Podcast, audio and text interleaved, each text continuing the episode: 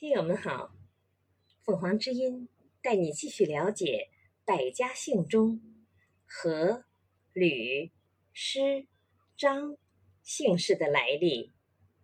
何，春秋战国时，韩国的公族中有一支迁移至江淮，以国为姓。